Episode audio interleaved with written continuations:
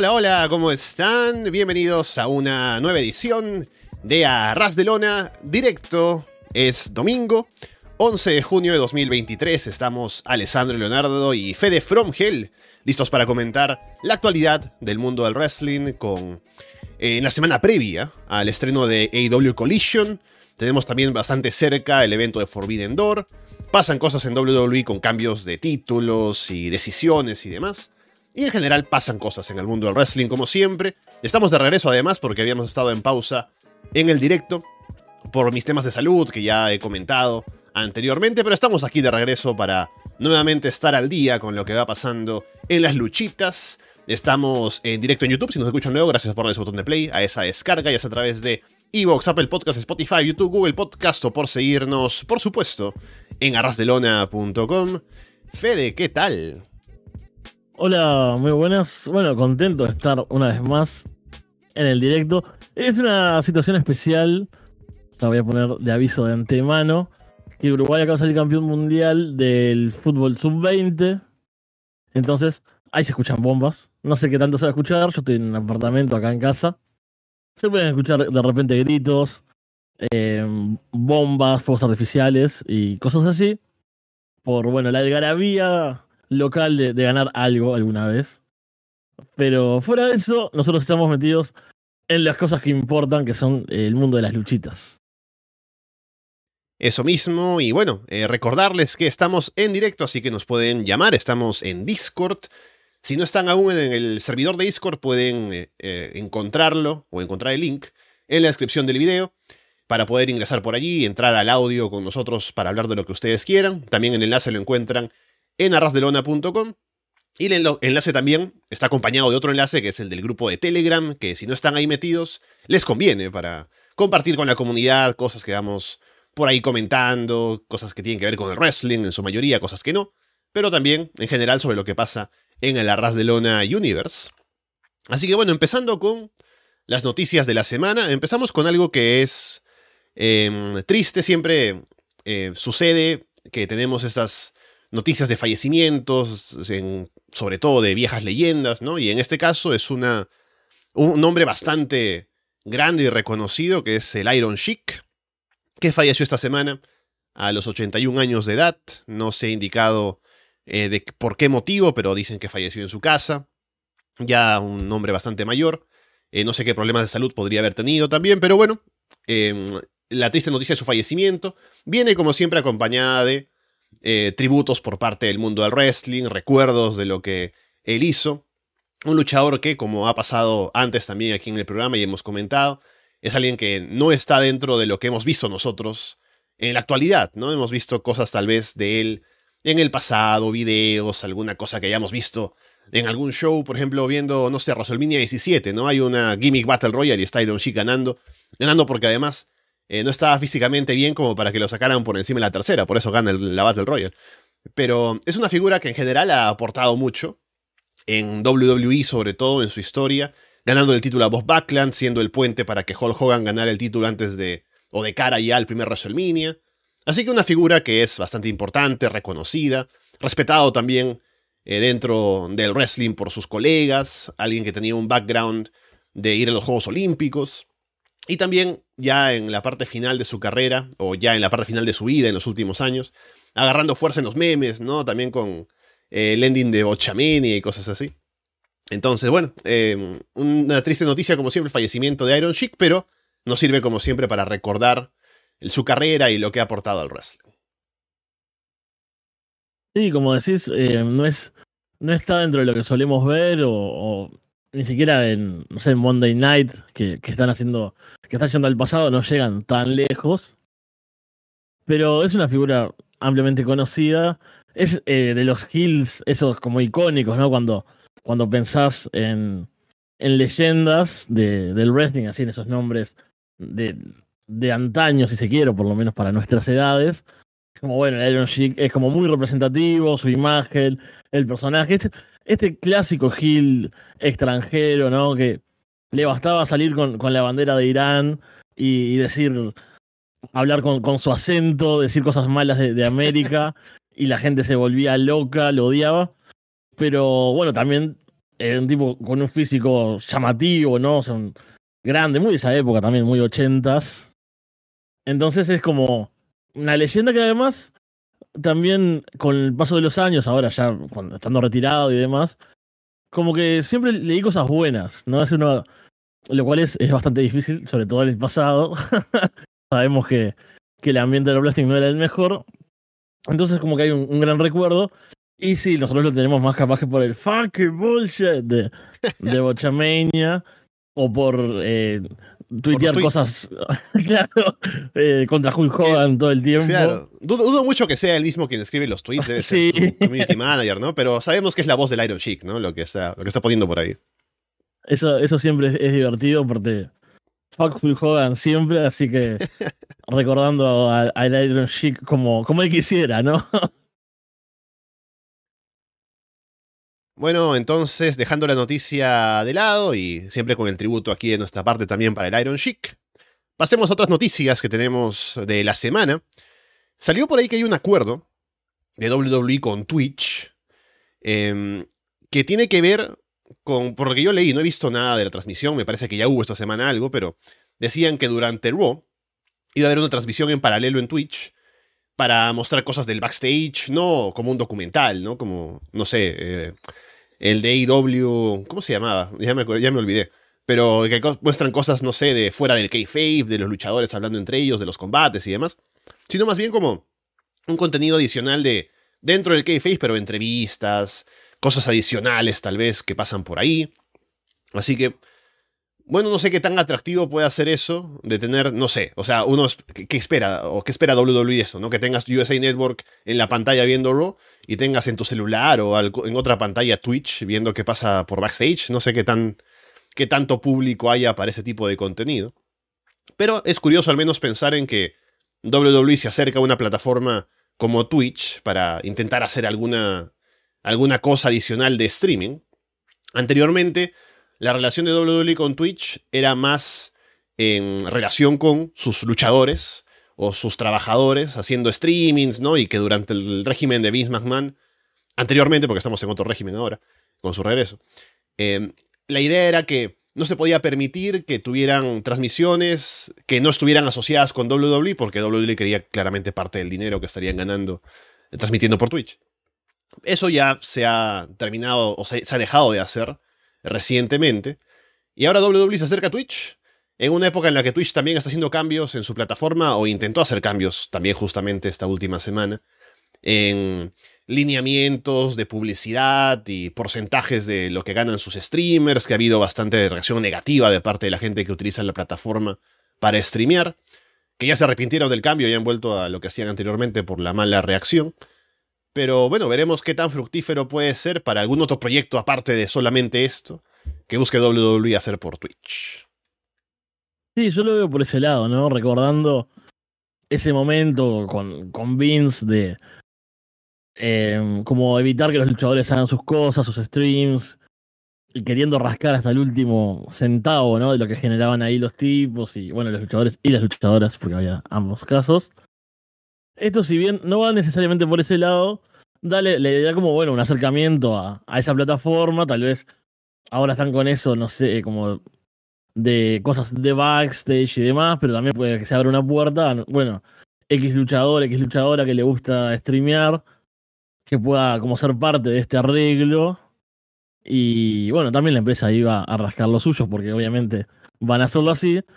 Pero como que, no sé, hay un, el acercamiento me parece que puede ser bueno, sobre todo pensando en los luchadores y en los fans que sigan el producto, que quieran como ese otro costado, ¿no? Como, pienso, no sé, en los canales de YouTube de, de Xavier Woods o, las cosas que hacía, que hacía Adam Cole cuando estaba en la empresa también.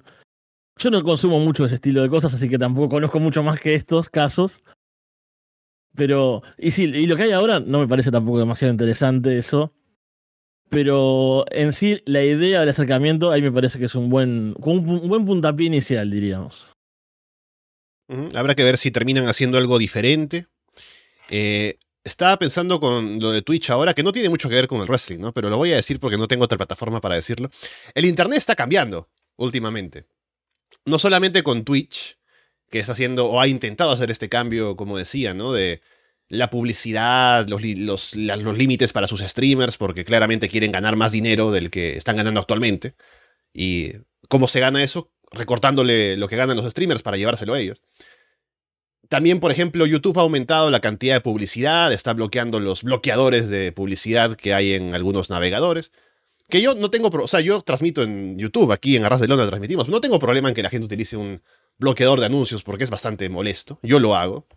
Así que también soy parte del problema seguramente, pero no importa porque la comodidad es primero. Así que si utilizan bloqueador de anuncios, no los voy a juzgar así no, así vaya en contra de los ingresos para Ras de Lona, no importa, ¿no? Lo importante es que la gente utilice la plataforma y se la pase bien. Y también Reddit, por ejemplo, ahora está queriendo bloquear el uso de aplicaciones de terceros para entrar a su, para entrar a su contenido, ¿no? Va a haber justamente ahora eh, un apagón en Reddit desde mañana, por dos días en principio, posiblemente se pueda extender, para ver si Reddit reconsidera esta decisión, porque la aplicación tal cual de Reddit es mala, ¿no? Y por eso quieren bloquear el acceso. No lo están bloqueando directamente, están aumentando lo que le cobran a los desarrolladores para utilizar la plataforma. Y es un precio que es eh, imposible de pagar, porque es muy elevado.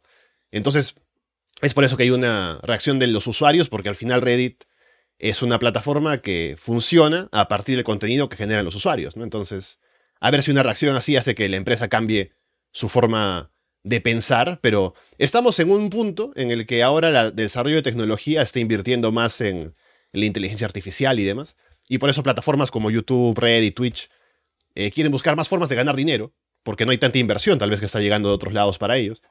Así que bueno, tengan cuidado con cómo usan el Internet, usen software de, de código abierto, cámbiense a Linux, y bueno, eso es lo que tengo que decir, Fede.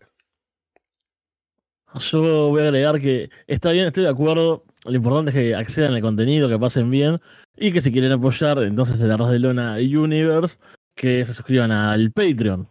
Que aparte van a tener beneficios y recompensas, como por ejemplo el amor de Walter, que lo vale. Es muy cierto. Y vienen cosas nuevas para el Patreon, por cierto, dentro de poco, así que estén atentos por ahí. Luego hablemos de el main event que se ha anunciado para el primer show de Collision, que es el próximo sábado, 17 eh, de junio. Ya habían anunciado que CM Punk iba a volver. Eh, esto es gracioso, ¿no? Tony Khan cada semana hace un anuncio diferente. No es como que sus anuncios los separa por partes. Y mm, ya anunció el estreno de Collision, anunció las fechas de los lugares donde iba a ser, que finalmente sí se hizo en se va a hacer en Chicago, que hablábamos en el último directo hace ya varias semanas de que estábamos pensando si sería en un sitio o en el otro. Ya se confirmó que sería en Chicago, se confirma que estará CM Punk, que ese anuncio, por cierto, generó una reacción bastante interesante en el público en vivo, de abucheos, aplausos, la, la cámara se hacía el esfuerzo de encontrar a gente que estuviera a favor de CM Punk con camisetas, ¿no? Y contentos, pero se escuchaba bastante la reacción mixta, así que veremos qué pasa con eso después. Pero ya tenemos por, el, por lo pronto el evento principal para el show de estreno en Chicago, que será CM Punk haciendo equipo con FTR contra Samoa Joe y el Bullet Club Gold, Jay White y Juice Robinson. Y es gracioso, esto lo comentábamos también con Andrés en Florida Vice, que había reportes de que CM Punk quería trabajar ahora en su regreso con Samoa Joe, y también luego se había dicho que estaba interesado en trabajar con Jay White, ¿no? que le gusta bastante. Entonces, eh, estamos construyendo todo Collision para alegrar al señor Punk, ¿no? Es en Chicago, es con sus amigos de FTR haciendo equipo, y es contra la gente con la que quiere trabajar, ¿no? Samoa Joe, Jay White y Hugh Robinson está ahí metido también para completar. Pero bueno, estamos con toda la cama puesta para que CM Punk esté contento en su regreso a la empresa. Sí, sí, es un panorama que, bueno, si, si no salen las cosas bien con CM Punk ahora no van a salir más, ¿no? Es como, está todo dado para que funcione, o bueno, o para que él, digamos, eh, tenga un, un, ambiente positivo. Hasta esta idea que, se ha comentado, que la veremos cuando empiece a funcionar Collision, de la división de marcas, y qué luchadores sí van a estar y cuáles no. Como que bueno, acá el, main event pasa que es, muy. Es muy marcado, ¿no? Que es tal cual sus amigos. Y por otro lado, gente con la que quisiera trabajar. Que, bueno, que no quisiera trabajar con, con Jay White, ¿no? qué, qué hombre, Jay White, qué gran luchador. Y Samoa Joe, el rey de la televisión, obviamente también. no va a ser como, bueno, lo que llamó a Joe CM Punk de la época de Ring of Honor, pero una reedición de ese estilo en, el 2023 puede ser interesante. Hay que ver cómo viene Punk también después de este, de este parate, porque un, es, fue en septiembre, si no me equivoco, ¿no? El, todo este tema del rollout.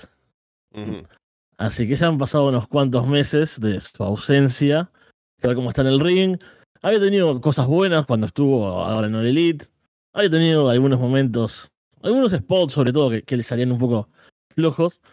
Tal vez este, este ambiente no sea solo para satisfacerlo, digamos, como anímicamente y, sus peticiones, sino también trabajar con gente que, que pueda ayudarlo y que pueda estar como... Son todos grandes trabajadores ahí. Entonces creo que puede ser también ayudar a, a, que salga todo bien, que no dependa. Un Silks, por ejemplo, de CM Punk en su regreso, como que lo expondría mucho, tal vez. Así que me parece interesante este main event y que puede disparar para varios lados. O sea, estoy escuchando más o menos, no quiero repetirme lo, que hablaron ustedes en el Patreon. Pero eso que está bueno, lo que puede disparar, no solo con los seis que tenemos acá en este caso, sino con posibles aliados de un lado y del otro, que hay también varias opciones posibles. Está, está interesante. Sí, ahora pensaba con, con lo de CM Punk, em, que también como dices, ¿no? Em, ¿no? ¿no? es tan exigente ahora en su regreso un combate individual, con el tiempo que ha estado fuera. También a ver si es un poco más conservador en las cosas que, intenta hacer, ya a la edad que tiene, porque em, aparte del tema del brawl out, ¿no? Y todo lo que pasó con la rueda de prensa y demás, algo que ha puesto trabas en el regreso de CM Punk al wrestling, en AEW, ha sido también el tema de lesiones. Se lesionó cuando ganó el título mundial, eh, la primera vez. Ha tenido. Ha habido planes en AEW de hacer cosas con él como la pieza central. Pero por el hecho de que estuvo fuera recuperándose, no se pudo hacer. Entonces. Eh, se lesionó la última vez también. Bueno, esa vez que se lesionó fue por un salto que quiso hacer de la tercera cuerda. Así que a ver si un poco se cuida. Y más allá del tema de él en su. en su personalidad, en lo que pueda decir o hacer también el tema físico, a ver si hace que se mantenga en activo en AEW más que eh, cuando estuvo la última vez, que también en ese combate antes de la rueda de prensa en All Out se había lesionado. Entonces veremos si también el tema físico acompaña para que tengamos un regreso positivo de CM Punk en todos los sentidos. Y mm, también hablábamos de esto, ¿no? De que siendo Chicago, me imagino que la mayoría del público estará a favor de Punk en esa noche. Pero ya veremos luego, en las siguientes semanas, eh, cómo va a reaccionar la gente, ¿no? Eh, ya decíamos igual en, el Patreon que seguramente va a haber un momento de una promo de CM Punk para abrir el show, lo más probable, en Collision. Y allí, con lo que pueda él decir, a lo mejor suaviza un poco eh, la situación, la opinión de la gente con lo que pasó. Y de esa manera podemos tener a Punk Babyface, en su mayoría con la reacción del público para próximas semanas. Pero Veremos qué pasa cuando vuelva y sobre todo cuando ya esté fuera de Chicago, donde la mayoría de gente lo va a apoyar. Otra cosa que no quería dejar pasar era mm, también el reporte de la venta de entradas que no ha sido tan positiva en las siguientes semanas de Collision, más allá de la primera con, eh, con el show en Chicago, que mm, ya por ahí los reportes son un poco maliciosos, ¿no? Como que no sé si Melzer fue quien dijo esto, pero. Ah, parece que el tirón de CM Punk no es tan grande ahora en su regreso porque no se están llenando los coliseos, ¿no? Pero creo que parte de esto es que es un producto nuevo, ¿no? También he visto comentarios por ahí de que la gente en Canadá no sabe realmente si el show se va a transmitir en televisión o algo porque no ha habido ningún anuncio que lo confirme.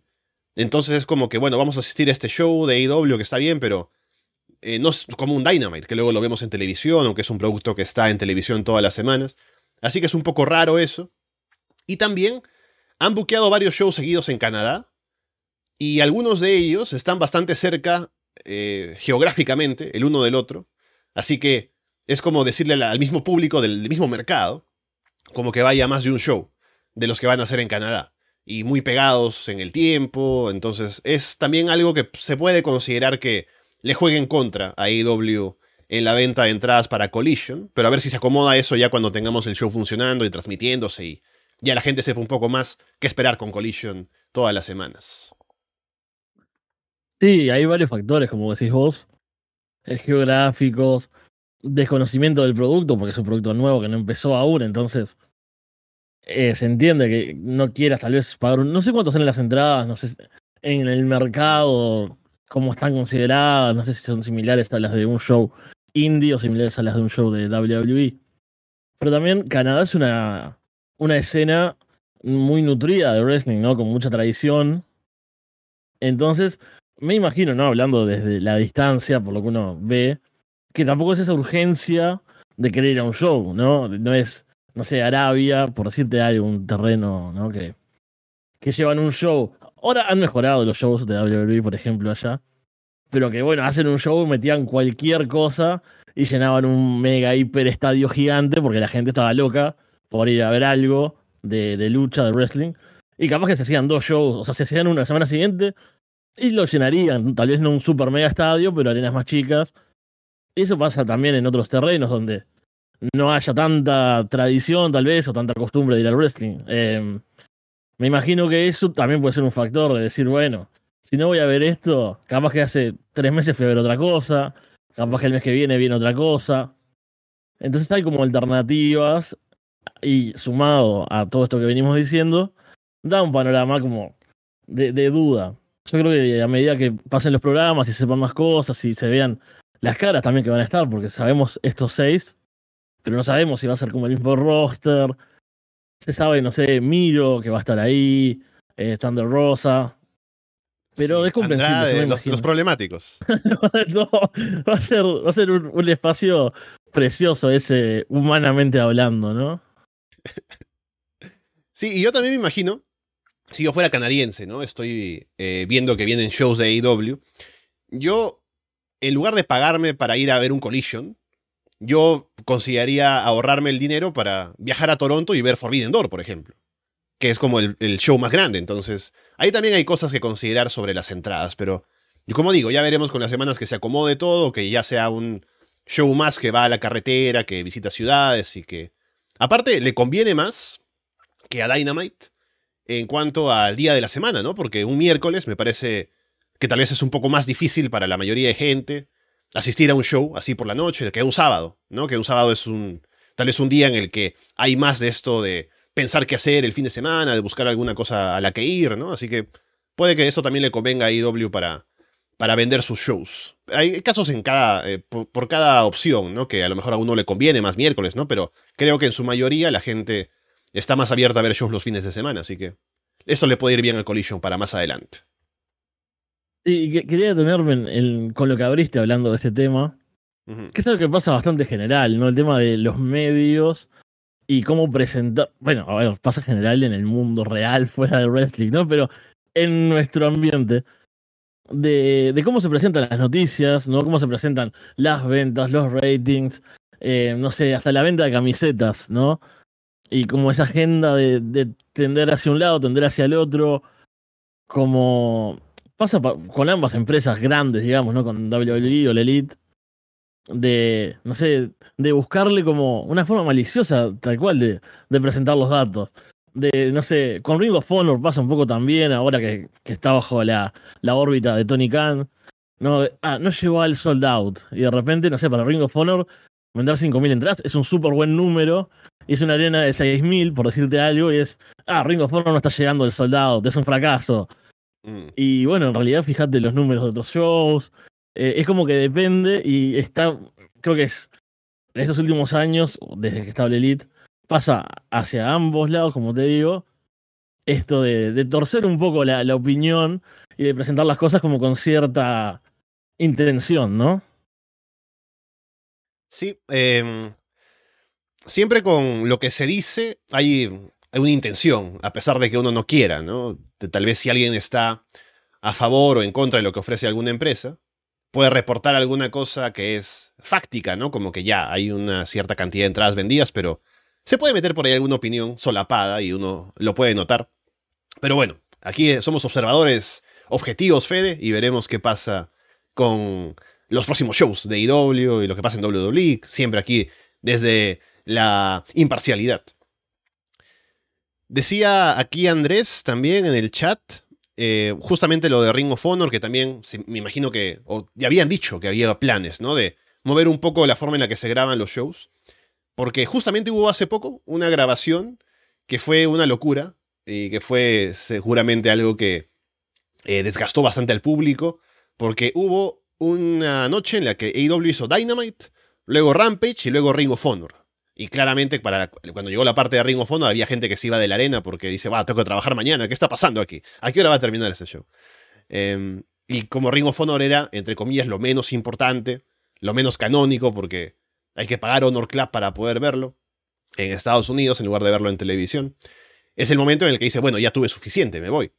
así que ahora con Collision, presentándose todos los sábados, la idea, según se ha dicho, es ya que no hay Dark ni Dark Elevation eh, ahora en la programación de IW, grabar Dynamite con Rampage como siempre y luego Collision con Ring of Honor. Entonces ahí un poco se acomodan las cosas y veremos si le conviene también esa, esa agenda, tanto a la empresa como a los luchadores, ¿no? De, también eh, habrá que ver ahora la agenda, ¿no? De eh, el roster a dónde se convoca, ¿no? Al, al, día miércoles, al día sábado, quiénes trabajan qué día, en qué show van a poder aparecer, ¿no? Así que eso también es un tema logístico que la empresa va a tener que empezar a manejar ahora que va a dividir, entre comillas, su roster. Sí, el tema con Ring of Honor también da para hablarlo bastante, ¿no? De que se asemeja bastante a lo que es lo que eran Dark, Dark Elevation, ¿no? Esto por cantidad de combates, varios combates cortos. Tal vez la última semana no pasó tanto. Dentro de todo no hubo tantos squashes, hubo combates interesantes. Pero claro, pensando en el en vivo, en la grabación, ¿no? Del show, si venís de, no sé, tres horas y algo de wrestling y vas por la quinta y estás viendo, no sé, Brian Cage contra Shady Drake. Me encanta Shady Drake. Eh, pero va a ser un combate de cinco minutos a esa hora, después de todo lo que ya viste. Y sí, es, es posible irse. Me, imagino que, que es difícil mantener el público por eso. Y bueno, porque todavía la empresa no, no tiene como una identidad, me parece demasiado fuerte, no se asemeja al viejo Ring of Honor, a lo que recordamos, incluso de las últimas eras. Entonces, tal vez un cambio en el cronograma semanal de grabaciones ayude un poco a tener interés. Hay buenos combates, em, pero claro, se pierden a veces en el mar. Vos viste que hubo un show, creo que fue hace dos semanas, que duró tres horas de Ring of Honor y que tuvo 19 combates. Creo que fue justamente la semana que me salté. Porque como estuve en el hospital hubo dos semanas que no vi Ring of Honor, ¿no? Luego cuando volví ya retomé la siguiente. Entonces creo que justamente la semana en la que no estuve, porque me acordaría, ¿no? Habría visto tres horas de show, ¿qué, qué está pasando, no? Pero no, esa no lo vi. Pero sí, o sea, Ring of Honor es un producto que veo. Aún no he visto el show esta semana, he visto solamente unos combates, porque ahora me he puesto a ver eh, Against All Odds de Impact para comentarlo con Carlos, por cierto, que voy adelantando que eso debería venir mañana, porque me parecieron curiosos los resultados, así que hablaremos de eso con Carlos. Em, pero Ring of Honor ahora es un producto que es más difícil de seguir por su formato, ¿no? Porque es un show que tiene buenos luchadores, tiene eh, buen wrestling, me gustan los comentarios con Ian Riccobani, Caprice Coleman, ahora que ha vuelto Nigel McGuinness también. O sea, es un producto que es. que tiene los elementos para hacer un buen show. Pero como es solamente una acumulación de combates, y muchos de ellos son bastante saltables, yo los salto, no voy a ver todo, todo el show entero si solamente es eso, lamentablemente, em, es un producto que no es tan atractivo, y sobre todo si es algo por lo que tienes que pagar un adicional, porque eh, no está en televisión. Yo con gusto pago AEW Plus, porque sé que va a ser un... Son shows que están construidos de una manera em, con esfuerzo de la empresa, que es su producto principal, que me imagino que ahora incluirá Collision también, que no se ha dicho nada, pero tendría que ser. Em, pero en caso de Honor Club, pagarlo para ver un show en el que no se nota mucho esfuerzo es algo más difícil de vender. Ahora, en este show, justamente lo que llegué a ver, sigo el anuncio que le comentaba también Andrés, con Stockley Hathaway, con Jerry Lynn siendo parte de la junta directiva de Ring of Honor. No sé si eso tendrá algún cambio, como de promos o segmentos con Stockley tomando decisiones y discutiendo con Jerry Lynn, y a lo mejor algo por ahí hay algo más de cuerpo en el show, pero por lo pronto no, no es tan atractivo como para seguirlo todas las semanas. Y te pregunto a ti, Fede, ¿cómo llevas lo de Ring of Honor? Porque Sé que estabas entusiasmado al inicio con el regreso de Menap y demás, que ahora está durmiendo y no sé si, si despertará pronto, pero ¿cómo ves el tema de Ring of Honor con todo esto? Bueno, como te decía, un poco cansa tal vez este formato, ¿no? De tantos combates por show. Que tenga así un par buenos, un par de luchadores tal vez que no tienen lugar en los otros eh, programas de All Elite, o gente que también es conocida acá ya en Ring of Honor. No sé, tenés a Christopher Daniels, a Matt Saidal luchando ahí en los semanales. Fénix, hay rostros nuevos, no sé, esta semana Fénix luchó contra Gravity, por ejemplo. Estuvo, estuvo interesante. Pero claro, a la larga, eh, y ya me, echando el tema de, de Manap, se nos fueron juntando algunas semanas con, con Manu, que habíamos empezado a grabar, también por temas personales, que bueno, no, no vi uno, no vi dos. Bueno, después, y cuando veo que tengo dos semanas para mirar y fueron, no sé, 28 combates, una cosa así, no les voy a ver. Y ya no llego. Y porque aparte siento que no pasó nada trascendental y que si, incluso si juntamos un mes de shows, no tendríamos material para hablar. O sea, tenemos material para hablar porque nos gusta Ring of Honor, porque nos gustan las luchas y porque somos gente que le gusta hablar. Y tal vez encontraríamos la vuelta. Pero me pasa eso, de que siento que es un programa intrascendente hoy en día. De que lo ves, ves un par de combates buenos, no sé, si queremos hablar de puntaje, tres estrellas y media, por decirte algo, tres, tres cuartos, a mí me gusta puntuar los combates. No, un 7, un 7 y medio, digamos, en la escala del 10. Que si no los ves, no pasó nada. O sea, no, es como perderte algo histórico que digas, uy, ¿cómo no viste aquel Christopher Daniels contra Kyle Fletcher de, de, Ring of Honor TV?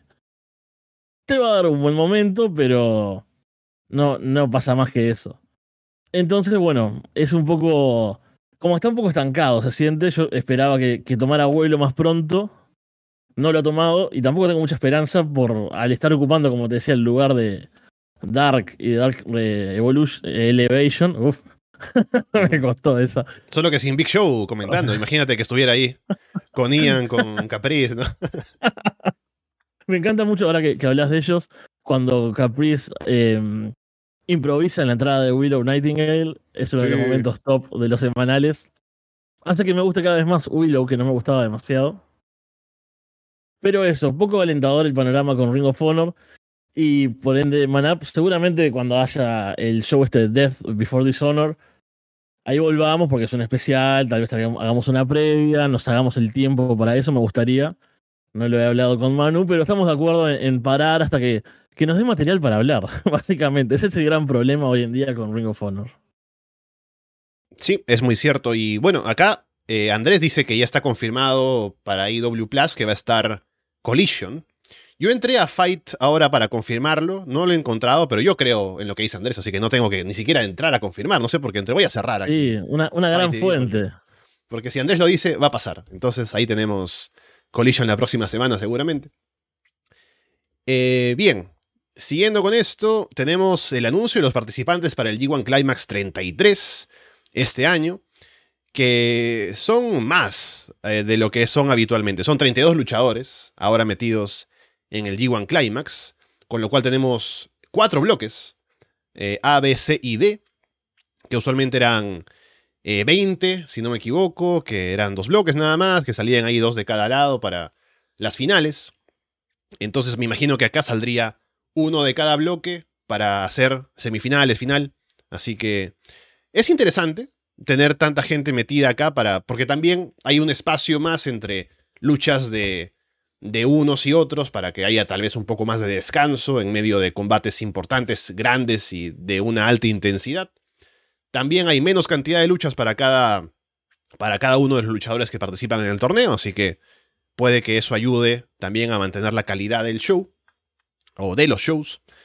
Eh, también por otro lado hay un poco de, relleno también con tener 32, ¿no? Es como en el Mundial de Fútbol, ¿no? Que ahora van a aumentar la cantidad de equipos, que ya, pues está bien, ¿no? Perú clasificará, qué bueno, pero al final eh, a lo mejor no es lo mejor para la calidad del, torneo. Pero bueno, hablemos de los bloques y de los participantes. En el bloque A tenemos a Sanada, el campeón mundial, Chase Owens, Sikuleo, Regnarita, Shota Umino, Yota Suji, Gabriel Kitt y Kaito Kiyomiya. En el bloque 2, Kazuchika Okada, Yoshihashi, Taichi, Kenta, el Great Okan, Will Ospreay, Tangaloa y el Fantasmo.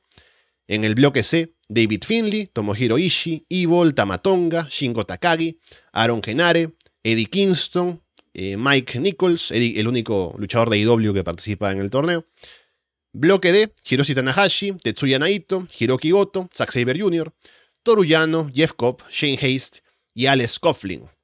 Así que hay material para hacer grandes combates seguramente iremos siguiendo lo que se pueda del G1. Pero ahí está, el torneo más importante de New Japan en el año. Me dio hype todo este. estas novedades me dieron bastante eh, expectativa y ganas de que llegue el G1 Climax. Me gusta bastante el field, creo que son variados. Como decís, eh, adhiero a todo lo, que dijiste. Y te sumo un dato: que el límite de tiempo va a ser de 20 minutos en los combates. Me parece algo ah, muy positivo. Porque cuando se te empiezan a juntar hay gente como yo que es obsesiva, ¿no? Y quiere ver las ligas o los torneos o este tipo de eventos enteros.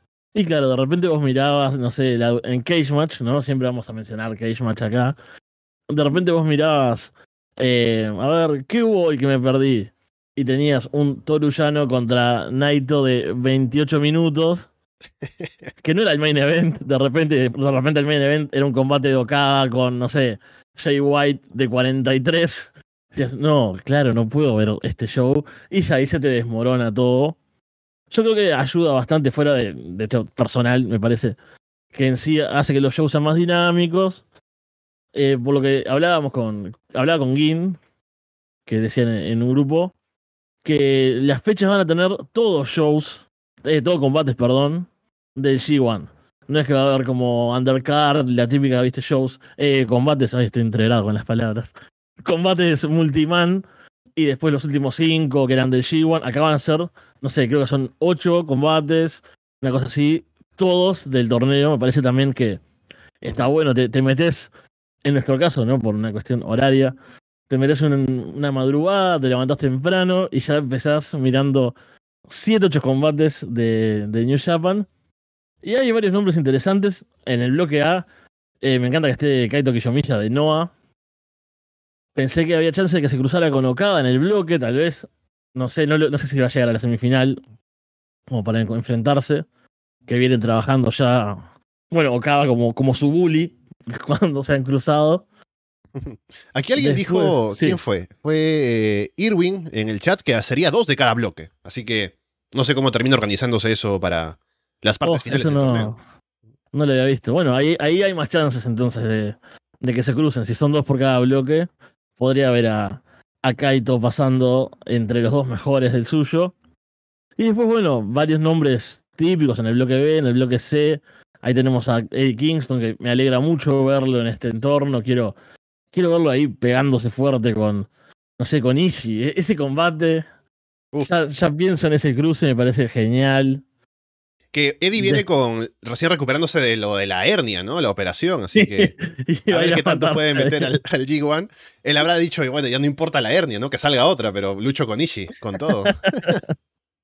y el bloque de él me parece que es el más fuerte, ¿no? Con Tanahashi, Goto, Zack Saber Jr., Shefkov, Naito hay una cantidad de cruces interesantes en los bloques, después en las semifinales, y son dos de cada equipo también.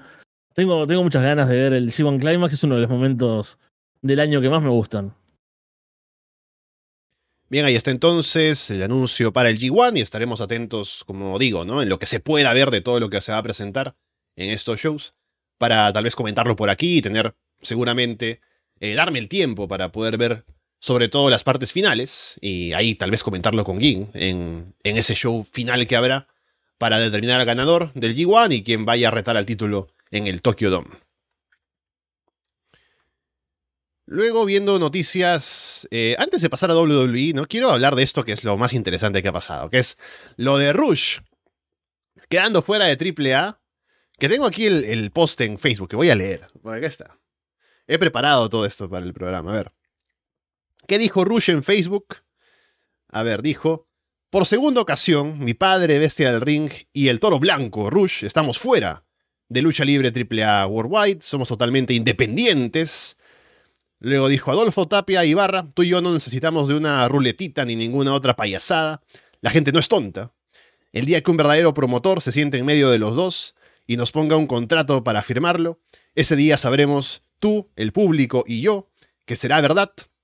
Solo hasta ese día, mientras todo lo, de, lo demás serán puras promesas y estoy hasta la madre de esto, ¿no? Y bueno, con eso, con ese, ese bonito mensaje, Rush deja AAA justamente a poco de tener el siguiente show de Triple Manía, en el cual él estaba anunciado haciendo equipo con Elia Park contra, creo que era Pagano, o no, era Psycho Clown y Sam Adonis por el otro lado. Y el gimmick de este torneo que estaban teniendo, de las rivalidades de, luchadores que hacen equipos siendo rivales, era que luego iban a tener un eh, combate de apuestas, ¿no? Entonces, la teoría es que seguramente AAA quería hacer un Rush contra LA Park, máscara contra cabellera, y en toda la negociación de cómo se iba a hacer esto, a lo mejor Rush quería más dinero, tal vez para perder la cabellera, porque no creo que le quiten la máscara a LA Park. Entonces, no se llegó a un acuerdo monetario, posiblemente, había algún tipo de, negociación en lo cual no había términos claros de lo que se iba a terminar haciendo. Y tal vez eso molestó a Rush, eh, que deja así la empresa y deja un combate que era bastante potente, sobre todo para el público en México, ¿no? Porque para el público de fuera, el combate que más llama en esa cartelera de Triple Manía es Kenny Omega contra Hijo del Vikingo por el título o el megacampeonato de Triple A. Pero para el público mexicano, ese combate de Rush y Elia Park contra eh, Psycho Clown y Samadonis era como el combate grande del show. Y ahora se cae todo y veremos cómo la empresa puede llegar a, subsanar esa ausencia ahora de ese combate grande. Pero bueno, Rush, se ven mal los términos de AAA. Eh, sigue bajo contrato con AEW, a pesar de que diga que es independiente, será en el tema de, México. Pero bueno, así estamos, con Rush teniendo malas relaciones o malas salidas, tanto de Consejo Mundial como de AAA. Entonces, eh, veremos qué le depara en el futuro si quiere seguir trabajando por México. Rush en The Crash, luchando ahí en un show que, solo se puede ver por una fancam en YouTube. a este paso es lo que, lo que va a terminar pasando. Siempre me, me divierte el drama de Rush, ¿no? Es como. No, no puede faltar en, en el mundillo del wrestling. Y me sigue sorprendiendo y lo bien que está llevando las cosas en, en All Elite, ¿no? Derrotas limpias. O sea, pensemos, yo no sé demasiado de México, pero lo suficiente que sé, lo suficiente que he visto, me basta para, para ver, eh, para recordar que no es un tipo que suele tener derrotas limpias. En México pasa mucho, ¿no? Lo de cuidar demasiado los resultados. Justo estaba viendo porque para un poco retomar, eh, o mejor dicho, para rastrear la rivalidad de Rush contra Elia Park, Tuvieron su combate más famoso en 2018, que tiene creo cinco estrellas del Observer, que fue como que muy eh, valorado por los fans. Y fue un combate como de casi media hora que termina con doble conteo afuera, ¿no? Entonces es, es así un poco la dinámica de cuidar a la gente en México. ¿Dónde, ¿Dónde había sido ese? El Consejo Mundial fue, el Consejo Mundial. Consejo Mundial. Me suena, me suena así de haberlo visto. No me acordaba la empresa. Pero bueno, también esta rivalidad de ellos ya lleva una cantidad de años. Rush ya no tiene el peso, me parece, o, el estrellato que tenía en su momento, al menos también desde la distancia de acá, que, que estoy bastante por fuera de, la, de la lucha mexicana. Pero me acuerdo, si me decías justamente en el 2018, cuando pasó ese, era como, bueno, lo siguiente tiene que ser la lucha de apuestas. ¿Cuándo va a pasar esta lucha? ¿Dónde va, a darse? ¿Quién va a ganar finalmente? Y ahora es como, si me decís que el próximo Triple Manía estaba, capaz que ni me acuerdo de verlo, ¿no? Porque algo que me enterase a, los tres días, no sé, que LA Park perdió la máscara, me llamaría la atención verlo, ¿no? Porque bueno, es una leyenda, etcétera. Pero como que Rush perdió mucho ya de ese de esa fuerza que tenía o de o, de la, la, atracción que generaba. Y LA Park es LA Park, ¿no? Es como qué decir a esta altura. Yo creo que se mantiene porque es una leyenda, tiene su estatus, sabes lo que va a dar. O sea, no creo que haya cambiado mucho. Hace tiempo que no veo un combate suyo, pero no creo que haya cambiado mucho en los últimos dos, tres años. Realmente. Ni para mejor ni para peor. Que le es otra joyita, ¿no? Que se fue hace poco mal de MLW, ¿no? Así que en casa de negociaciones de, los luchadores, seguramente protegiéndose ellos en los buqueos y demás, eh, son dos tipos con los que es un poco complicado acordar cosas, ¿no? Y bueno, están justamente con esto de Triple Manía, seguramente planeando hacer algo con los dos, finalmente para el combate de apuestas y eh, nos quedamos otra vez sin combate. Es que es algo que debería pasar dentro de no mucho tiempo, no sé ahora qué edad tiene Park, pero no les va a quedar demasiado. Bueno, en México los luchadores siguen hasta muchos años, ¿no? Sí. Eh, a veces con buen nivel, como, no sé, hemos visto al Negro Casas, por ejemplo, que tiene su edad y lo llevaba muy bien. A veces no tanto, como muchos otros casos. Pero no sé, si ya sentimos, al menos, no sé yo, que va perdiendo importancia. Imagínate si siguen con esta disputa cinco años más. y terminan haciendo. 57 tiene Elia Par, por Claro, ¿no? con 62 años, con Rush ya ni siquiera en la Elite, por ejemplo. Rush luchando en, MLW ahí, llevando a su familia como lleva a todos lados, metiendo a Bestia del ring, metiendo a Dralístico. Em, no sé, es algo que debería pasar dentro de poco, debería eh, sentarse, como dice el negociar, pero deben ser tipos muy complicados para negociar y eh, requerir un dinero también bastante alto, me parece, ¿no? Sí, así que bueno, eh, la negociación o falta de negociación ha llevado a esto y, como digo, habrá que esperar a ver de qué manera AAA puede intentar parchar un combate que era tan importante para su próxima cartelera de Triple Manía y también los planes para el último show de Triple Manía que habrá más tarde en el año. Así que eso habrá que verlo. Em, estaba viendo acá con lo que ibas diciendo, ¿no? De las edades. Negro Casas tiene 63 años y hace, un, hace poco tiempo su salto a AAA fue como que, oh, la gran noticia, viene el Negro Casas, ¿no? Con 63 años. Es, un grande. sí, sí, es que por eso la escena de México es muy longeva, ¿no? Los, luchadores siguen hasta bastante entrado en años. Sí, bien. antes de continuar, vi a Paulina en el chat hace poco y un saludo le mandamos por acá, que es ella la regular aquí en el directo, que no pudo esta semana, pero eh, un saludo para Paulina y estaremos seguramente de regreso para próximas semanas hablando con ella. Luego, ahora sí, hablando de cosas de WWE, em, ya tenemos a Seth Rollins como nuevo campeón mundial peso pesado y Braun Breaker en NXT Salió en un show, que fue lo único que vi de NXT, debo confesar, que ahora que no lo comentan Andrés y Paulina, tengo poco eh, realmente de, nociones de lo que pasa en NXT.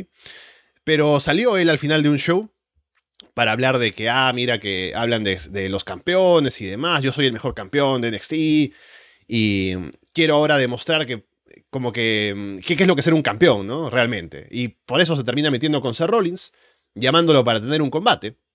Por lo que tengo entendido, todavía no ha habido respuesta oficial de Rollins, pero sí se ha mencionado en un show que no es como que, no sé, que alguien en, en Impact no diga, ah, sí, soy el mejor campeón, como hacía Moose, ¿no? Ponte con Roman Reigns y demás. En este caso, en NXT, si Braun Breaker dice algo de querer luchar con Seth Rollins, y ahora con los saltos que hemos visto recientemente de gente como Mustafa Ali, Baron Corbin, no sé qué tanto eh, tendrá la intención de llevar a Rollins a NXT para hacer un combate en el Performance Center o querrán guardarse para algún show que tenga NXT próximamente buqueado en otra arena, o si va a estar Bron en el roster principal haciendo un combate, que eso me parece más probable.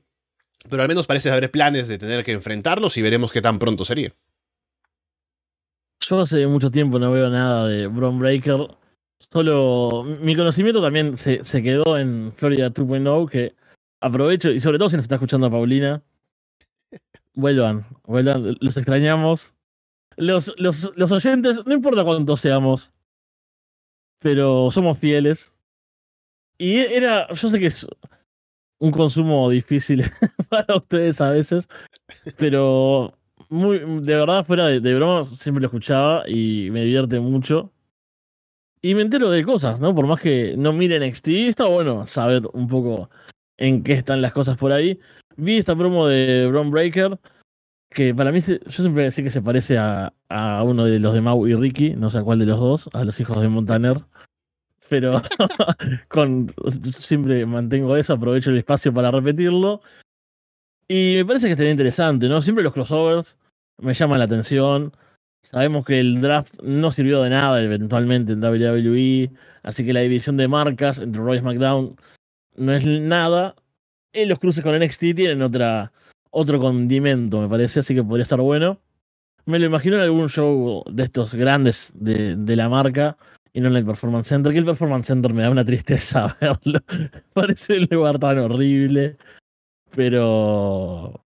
No, sé si, no sé si se llama Performance Center. No, hacen los shows, ¿no? Pero. Sí, es el Performance Center, pero le dicen el CWC, ¿no? Que no recuerdo eh. qué significaba, pero así le dicen.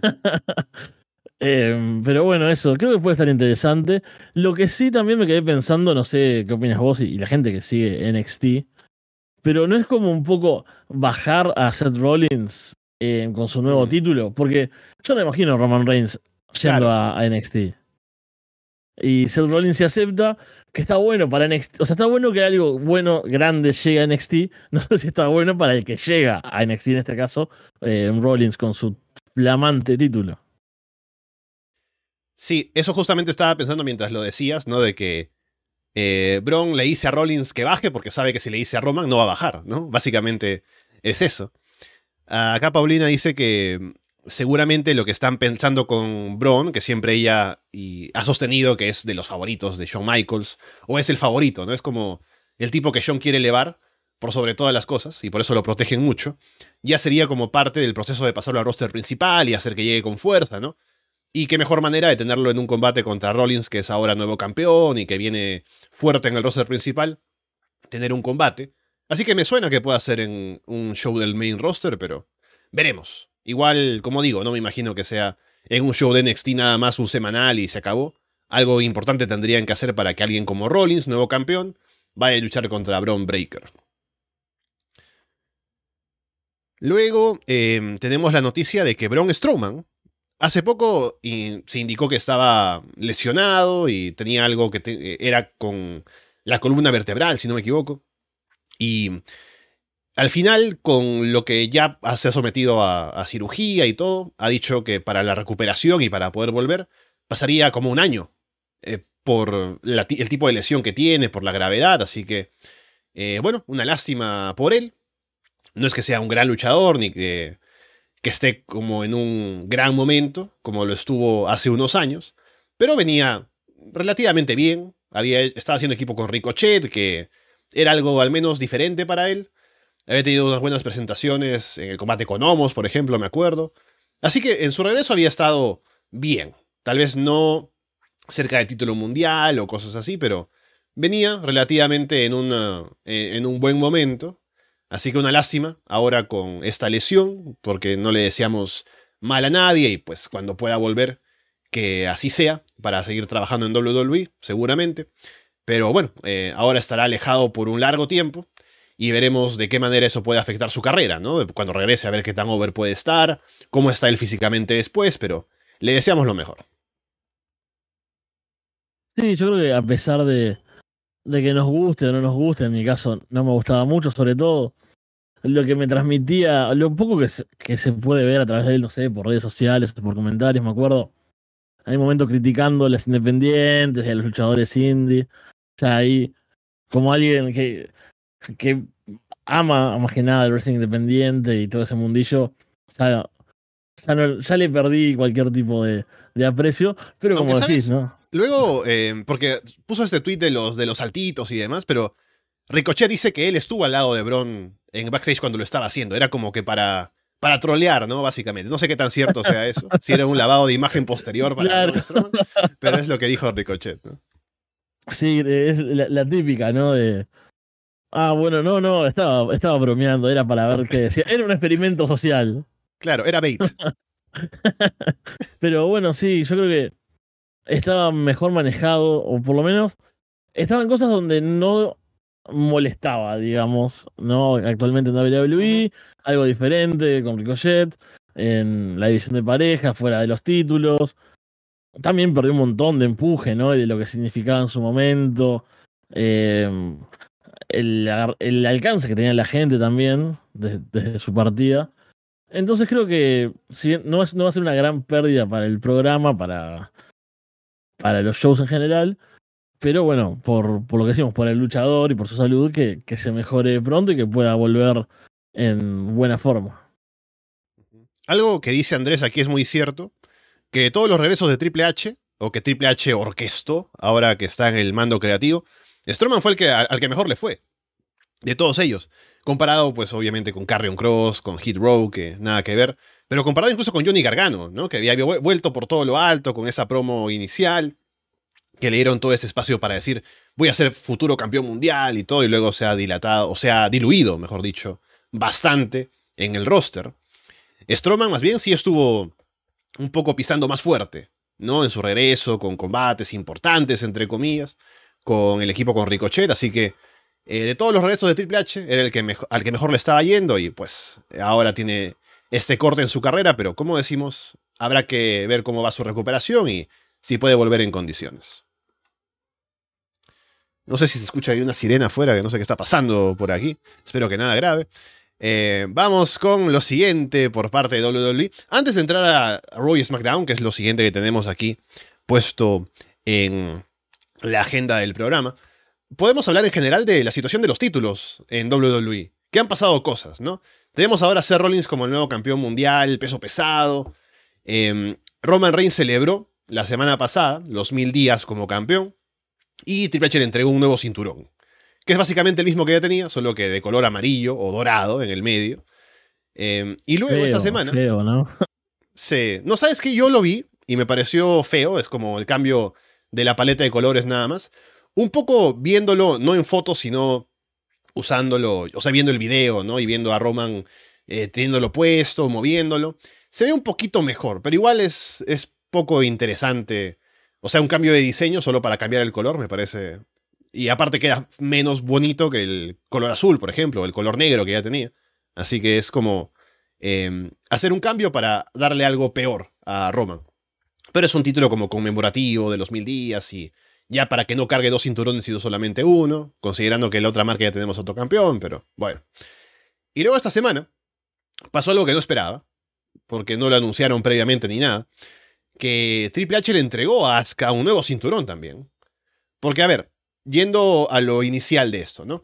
Tuvimos el draft con Bianca Belair pasando de Raw a SmackDown y Rhea Ripley quedándose en Raw, pero era Bianca siendo campeona de Raw en SmackDown y Rhea Ripley siendo campeona de SmackDown en Raw. Entonces, ya lo habíamos dicho, lo había dicho yo cuando pasó el draft, que lo que uno esperaría era que hicieran así como hicieron en su momento New Day y Steve Profits, y creo que no es el único ejemplo, pero es el que recuerdo ahora, de que, ah, cambiamos de marca, entonces cambiamos los cinturones, ¿no? Ahora Rhea va a ser campeona de Raw y Bianca va a ser campeona de SmackDown. Pero no lo hicieron, sino que continuaron durante un tiempo más para hacer el chiste de que, ah, sí, Bianca y Asuka luchando por el título de, de Raw en SmackDown. Y ahora, Triple H le entrega el título nuevo, que según llamaron, recuerdo, era el título mundial femenino de WWE, a Asuka, que es básicamente el título de Roman Reigns, pero con la correa blanca y un poco más pequeño. Eh, también hubo críticas porque al ser el mismo título, seguramente ni cambiaron la placa, ¿no? Y le dejaron como lo de indiscutible por ahí y la gente se puso a, hablar como que, ¿por qué está indiscutible en el cinturón? Eso no tiene, no tiene sentido, ¿no? Porque hay otro título en el otro lado, no se han unificado ni nada, pero bueno. Dejando eso de lado. Ahora no hay título femenino de Raw, ya dejó de existir. Eh, Asuka es la campeona mundial femenina. Y ahora la pregunta es, ¿qué pasa con el título de Rhea Ripley? No sé si van a, porque uno esperaría que van a hacer algún cambio. ¿Será otro título igual a este? Será un título en miniatura del título mundial peso pesado que tiene ese Rollins tal vez, y va a tener otro nombre. Eh, veremos, pero ahí está al menos eh, el cambio por lo pronto en WWE, a ver si se acomoda ahora el tema de títulos que está bastante confuso. Sí, sí, me tiene completamente confundido el tema de los títulos, porque si bien no sigo demasiado WWE, leo cosas, trato de estar como al día, porque, bueno, por, por información, ¿no? Por, para estar actualizado de lo que pasa. Y cuando iba leyendo lo de lo de Asuka, me costó un poco entenderlo. Me hizo acordar un poco el nombre a cuando estaban los títulos de parejas, que mm. estaban el título mundial y el título WWE de parejas, por ejemplo. Bueno, los mundiales también, ¿no? Pero eso ya hace tiempo que no están. Eh, y el mundial sí me parece mucho más complejo. Desde que está el Universal, ahora este de, de Roman también, pero capaz que iban por ese lado, no sé, el de va a ser el título de mujeres de WWE y el otro título mundial.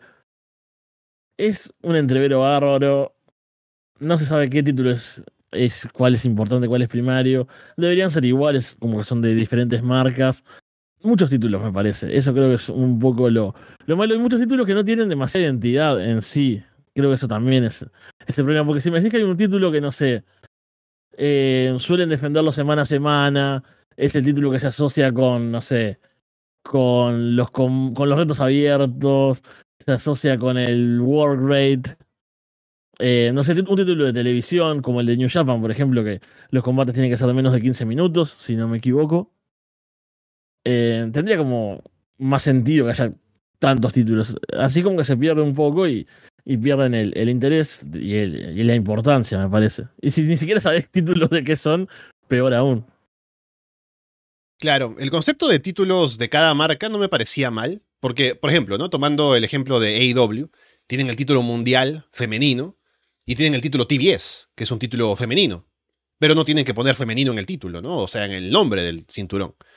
Por eso me parecía una buena idea tener títulos que no se han tenido antes, campeona de Raw, campeona de SmackDown, ¿no? Podrían haber dicho solamente incluso eh, Raw Champion, SmackDown Champion, y que sean títulos femeninos, pero no tener que poner Women's en el, en el título, ¿no? Eso me pareció una buena idea, por ejemplo. Pero ahora no hay eso. El título de parejas de WWE también eh, es la combinación de los títulos de Raw, de SmackDown y a ver si hay también algún tipo de unificación en los cinturones, ¿no? Que sean solamente un set de cinturones en lugar de ser dos, porque parece que también habría algún tipo de intención de hacer eso. Pero bueno, se han metido en bastantes problemas, con, sobre todo empezando con Roman, con los dos títulos, han tenido que crear uno nuevo, ahora han tenido que cambiar la denominación del título que tiene él. Eh, ya no quiero ni ponerme a pensar en, en los linajes, ¿no? Han combinado al final el título de ahora con el linaje anterior y bueno. Pero ahí está. Eh, a ver si se aclara un poco ahora. Me imagino que empezando mañana con el título de Ría que tendría que cambiar. A ver si estamos un poco más claros. Y también me pregunto el diseño, ¿no? Si van a hacer algún esfuerzo o no, pero ahí está. Eh, veremos qué pasa. Ahora sí, hablando de lo que pasó en los shows semanales, tuvimos buenos combates en Raw. Por un lado, Seth Rollins luchando contra Damian Priest en su primera defensa del título mundial. Y lo interesante de todo esto es que en el segmento inicial de Raw sale Priest junto con Finn Balor y Rollins como que le dice algo así como que, ah, mira que eh, tienes que estar con tu gente apoyándote, ¿no? Y Damian Priest lo que responde es que no, yo puedo hacerlo por mí, por, por mí mismo. Le dice a Finn como que no quiere su ayuda. Y Finn ahí poco como que se molesta, ¿no? De, que Priest esté tomando esta decisión de no estar con la ayuda de Josh Mendey. Y en el main event interviene Finn Balor también, o intenta intervenir. Al final no es que sea determinante en el resultado, pero Priest se molesta con él, porque habían hablado de que no iba a intervenir y luego él sí se metió. Así que no sé si estamos tal vez en algún proceso de querer separar a Damian Priest de Judgment Day, hacer algún tour, babyface o algo. Hay también por otro lado el rumor de que JD McDonough podría unirse a Judgment Day. Hubo algún segmento por ahí en el que Finn lo miraba de lejos, ¿no? Así que podría ser. Eh, sería, me parece una pérdida para el grupo porque Damian Priest se encaja bastante bien en lo que ofrecen, pero si es algún cambio, esperamos que sea para bien. Sí, a mí me gusta bastante Damian Priest y creo que pega bastante con el grupo, aunque con toda la cuestión de Dominic tiene como otro matiz un poco más, no sé, como cómico a su manera. Es muy extraño lo de Dominic, después vamos a, comentarlo también en otro segmento. Pero bueno, lo, no sé si querés hablar de combate en realidad ahora, Sí, sí, sí, puedes eso. Dale, dale. Eh, me gustó, estuve mirando un poco de Raw, no, no, vi obviamente el show, ya como siempre digo, ya ni aunque me paguen vuelvo a ver un Raw entero, literal. Eh, pero vi que hubo combates largos, me gusta que haya combates que tengan su buena duración, que tengan una buena construcción, que pasen cosas, que la acción sea importante. Este fue uno, main event, lucha por un título, buenos spots. intensidad, se sintió como algo importante. Damian Priest puso en problemas a Seth Rollins. Eh, me gustó el guiño ahí de Rollins le hace como esa powerbomb contra la barricada, que fue lo que lesionó en su momento a Finn Balor. Y lo comentan. Está bueno, a veces los comentarios de WWE no son solo robóticos siempre, a veces tienen información que te hace enganchar un poco las cosas. A veces estuvo bastante buena la presentación ahí del, título y, y, que se sintiera como, bueno, acá están pasando cosas importantes en este show, que me parece que es algo positivo, ¿no? En Raw, que por mi experiencia larga mirando el programa, a veces no pasaba, ¿no? Podías tener un programa entero sin nada importante. Pareció un, un buen momento en general. Sí, de acuerdo, me gustó el combate. Como decía, hubo buen wrestling esta semana en Raw. Eh, a ver si se da esto del cambio de Damian Priest por JD McDonough a largo plazo.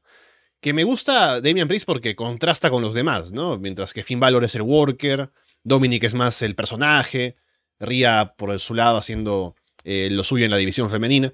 Y Priest es como el powerhouse, aunque no es solamente powerhouse en su forma de luchar, pero es el tipo más grande, ¿no? Que tiene esta, esta aura diferente. Y si lo reemplazas por JD McDonough es como tener otro Finn Balor, ¿no? Que siempre es como la, crítica, pero no lo digo de mala manera, o sea, es un estilo similar a, lo que tiene, a lo que hace Finn Balor, entonces, a pesar de que el personaje es diferente, ¿no? Pero ¿qué tanto puede él explotar su personaje en individual siendo parte de un grupo, donde un poco más tiene que eh, tal vez encajar con los demás? Así que por eso mismo, o sea, por eso es que siento que sería un cambio tal vez no tan positivo para el grupo, pero habrá que ver si esto termina pasando o no. Luego tuvimos un combate eh, que no fue por el título intercontinental, pero fue por eh, una molestia de Owens, de que siempre lo interrumpen en backstage y demás, con Imperium. Y termina luchando contra Gunther, en un combate que para sorpresa de nadie fue un gran combate entre Gunther y Owens, que salen a pegarse duro, que sale Owens a darle con todo a Gunther y hacer que también esté en problemas. Y al final, por intervención de, de Ludwig Kaiser, es que Gunther termina ganándole con un roll-up a Owens, o sea, no fue una victoria tan definitiva sobre, sobre Owens, para cuidarlo también un poco eh, en la derrota. Y seguramente construyendo algo que para más adelante sería Imperium rotando por el título de parejas, ¿no? Pero al menos como combate estuvo genial esta semana en Raw. Yo creo que acá me jugó en contra las expectativas que tenía. Mm. Como te digo, no miro WWE, los semanales, no miro Raw hace tiempo. Pero Kevin Owens siempre va a ser de mis favoritos, ¿no? Eh, siempre va a estar en el corazón. Y, bueno, y en el, tatuaje, que no le puedo mostrar, qué difícil es mostrar a la cámara, pero algo ahí. pero bueno, siempre va a ser especial para mí. Y vi la duración en Cage cerca de unos 20 minutos con Gunter. Es algo que, que quisiera ver, aparte de escuchado buenas cosas. Fue un buen combate. No fue lo que esperaba, tal vez esperaba, no sé, como esos combates con Sheamus en cuanto a nivel, no, en cuanto a estilo, porque son diferentes, pero como, ¿entendés? Como un combate diga, wow, esto sí fue realmente muy bueno y lo recomiendo. Esto fue bueno, ¿no? No estoy hablando de combate. Creo que un poco, por ejemplo, las fases de dominio de Gunter se me hicieron un poco largas, porque también tiene esa cosa mm, WWE de el tipo está dominando, pero tienen que hablar con Sammy que está en ringside, tienen que mostrar a Ludwig haciendo gestos, y hablando. Entonces era como, bueno, quiero que pase otra cosa. Me, pongo un poco ansioso. Eh, porque esperaba como acción más fuerte. Está bien el drama, está bien eh, el ritmo lento a veces. No tengo problema con eso. No es un problema de que, uy, el combate dura más de 15 minutos y me aburro. no, no, va por ese lado. Va por el lado de que, bueno, eh, ya llevamos 7 minutos que la tónica es media igual. Y es que de repente Owens atina a responder y Gunter lo mata con dos golpes y va y le hace algún gesto a Sammy y Ludwig hace lo suyo del otro lado y Owens intenta levantarse y no es como bueno ya pasó esto dos veces tres veces en el combate quiero que pase otra cosa cuando pasó otra cosa levantó y me olvidé que me había aburrido esos cinco minutos y me pareció un muy buen combate pero tuvo ese, ese lapso ahí que dije mm, tal vez un, le faltó un puntito para para eh, sentirlo más elevado. Eh, me gusta la idea de KO y Sami contra Imperium. incluso sumando a Riddle, tal vez en un momento, hacer un 3 contra 3. Porque bueno, son grandes luchadores todos y creo que cualquier cruce que se pueda dar ahí va a tener un mínimo de calidad asegurado. Sí, a ver si tenemos algún otro Owens contra Gunther, eh, seguramente en otro momento, ya que eh, Gunther es campeón intercontinental, Owens campeón de parejas, van por otros lados tal vez em, lo que ellos están haciendo regularmente. En este caso fue eventual, ¿no? Que estamos dentro del tema con Imperium y Owens reta a Gunther para una lucha. A ver si en otro momento tenemos un uno contra uno, tal vez en un pay-per-view o algo así, en otras circunstancias, que estaría bueno, pero este combate al menos estuvo bien para darnos una idea de lo que podría ser un Owens contra Gunther. Y justamente lo que decías en cuanto a Matt Riddle, luego en backstage aparece peleando con Imperium, ¿no? Porque Riddle sí parece que va a ser quien va a retar a Gunther próximamente por el título intercontinental. Hay por ahí un, eh, momento en el que parece que lesiona a, em, Giovanni Vinci, que se me iba el nombre. Em, y no sé qué tanto van a vender eso, porque en el video de YouTube, que es donde yo veo los shows también, eh, decía algo así como que eh, snaps the leg, ¿no? Algo así como dándole la idea de que realmente le hace alguna llave con la cual lo deja lastimado. Y a ver qué tanto afectaría eso por el tema del título de parejas, al que irían a retar Imperium, ¿no? Si se va a vender mucho eso, pero se vio fuerte Riddle luchando contra Kaiser y, Vinci. Y como digo, estamos en camino seguramente a que rete por el título intercontinental. Sí, yo también lo vi ahí el video y me llamó la atención, ¿no? Es, muy breve, pero no sé, mi recuerdo de Riddle, ¿no? Sigue siendo el mismo personaje, el bro, ¿no? Como este fumeta, ¿no? Ahí como sutil, ¿no? Está como las referencias ahí a la marihuana muy sutiles, pero están. Y cuando vi que se acercaban eh, los dos de Imperium, dije, bueno, le van a matar, ¿no? ¿Qué va a hacer? Pero me, gustó ese momento ahí de, Ludwig em, como pokeándolo, ¿no? Como metiéndose que le dice, no me toques más, y lo toca de vuelta. Y mm. ahí Riddle se vuelve loco y se lo saca de encima. Fue como, bueno, este tipo puede ser peligroso. Que sabemos que en el ring es bueno, sabemos que es un rival interesante. A veces me, me faltaba esto con Riddle, ¿no? Capaz que si después del programa y tiene eh, cinco minutos de sus tonterías de siempre, me destruye todo esto. Así que yo vuelvo a decir que estoy basándome solo en esta promo que vi. Pero al menos desde la distancia me genera interés. Si ahora la semana que viene me decís, ah, mira, hubo un Ludwig contra Riddle, lo, que, lo querría ver. Acá Matías en el chat te dice, Fe, no sé si estabas enterado, pero ganó la sub-20 seguramente escuchando por la ventana cómo reacciona la gente por allá, puedes darte cuenta. Eh, después tuvimos en Raw un segmento de Miss TV que estuvo divertido con Cody Rhodes y Dominic Mysterio, que fue básicamente para que Dominic viniera a meterse con Cody, ¿no? Cody también metiéndose con The Miz y luego con Dominic, tuvieron un poco de intercambio ahí de... Eh, la frase con la que me quedo es cuando dice, bueno, sí sé que Rey Mysterio ha cometido errores. No estoy viendo aquí precisamente uno frente a mí, hablando de Dominic. Y al final, como que se quiere meter Cody con Dominic, pero eh, Dom se esconde por detrás de Ria. Entonces, hay por ahí algo de, de, tal vez construcción para algún combate que podría haber entre Cody y Dom en algún momento, que no estaría mal. Que aún Cody sigue vendiendo lo de estar lastimado del brazo. Parece que el combate con Brock Lesnar no va a ser en Money in the Bank, sino que esperarían tal vez a SummerSlam para hacerlo. Así que tiene tiempo como para tal vez dejar de vender eventualmente el brazo y ir a un combate con Lesnar en condiciones. Un combate seguramente con estipulación para el desempate y eso. Pero veremos. Ya salió Brandy Rhodes ahí a decir en redes sociales de que, ah, si, si Cody no puede luchar contra Mami, aquí estoy yo, ¿no? Pero bueno, veremos si algo pasa por ahí. Me pareció, están pasando con muchas bocinas de repente por la por mi calle. Recordaron, gracias a eh, Matías, que ganó la sub-20. Em, bueno, este segmento me pareció bastante divertido. Cody no me gusta por lo general en promos. Sobre todo no me gusta su drama. Entonces acá estuvo, estuvo gracioso.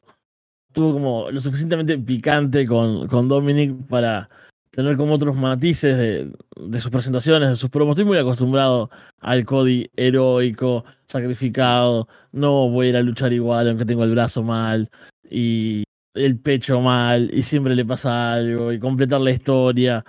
Y es un poco, es un poco el meme, es cierto. Es un poco real también, porque por algo sale el meme. Entonces esto me parece que fue bastante adecuado.